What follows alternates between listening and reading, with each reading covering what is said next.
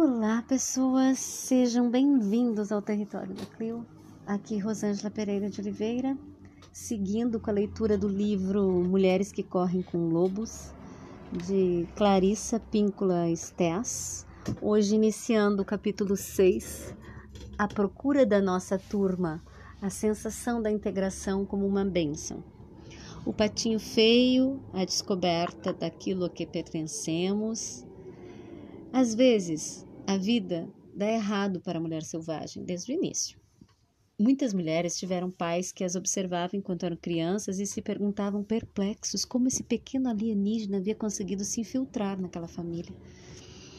Outros pais estavam sempre olhando para os céus, ignorando a criança, tratando-a mal ou dando-lhe aquele olhar enregelante. Anime-se a mulher que passou por isso. Você já se vingou por ter sido impossível de criar e uma eterna pedra no sapato deles, embora não por culpa sua. Talvez até mesmo hoje você seja capaz de lhes inspirar um medo abjeto quando aparece à sua porta, até que não está mal em termos de vingança inocente. Certifique-se agora de perder menos tempo com aquilo que eles não lhe deram e de dedicar mais tempo à procura das pessoas com quem você se sinta bem.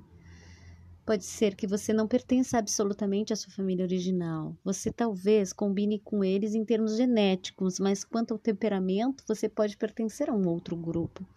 Ou quem sabe você não pertence à sua família apenas superficialmente, enquanto sua alma escapa, corre pela estrada fora e satisfaz sua gula mordiscando petiscos espirituais em outras plagas. Hans Christian Andersen escreveu dezenas de histórias sobre o arquétipo do órfão. Ele foi um importante defensor da criança perdida e negligenciada. Ele dava imenso apoio à ideia da procura e descoberta do nosso próprio grupo. Sua história, O Patinho Feio, publicada pela primeira vez em 1845, trata do arquétipo do ser incomum e desvalido. Uma história perfeita e similar à da mulher selvagem. Durante os dois últimos séculos, O Patinho Feio foi uma das poucas histórias a incentivar sucessivas gerações de gente diferente a aguentar até encontrar sua turma. Trata-se de uma história básica em termos psicológicos e espirituais. Uma história básica é aquela que contém uma verdade tão fundamental para o desenvolvimento humano que, sem a incorporação desse fato, o avanço se torna duvidoso e ninguém consegue prosperar sob o aspecto psicológico enquanto não perceber essa verdade. Segue, portanto, uma tradução de O Patinho Feio, como foi contado originalmente no idioma magiar por Falúcias Meseloc, narradores rústicos.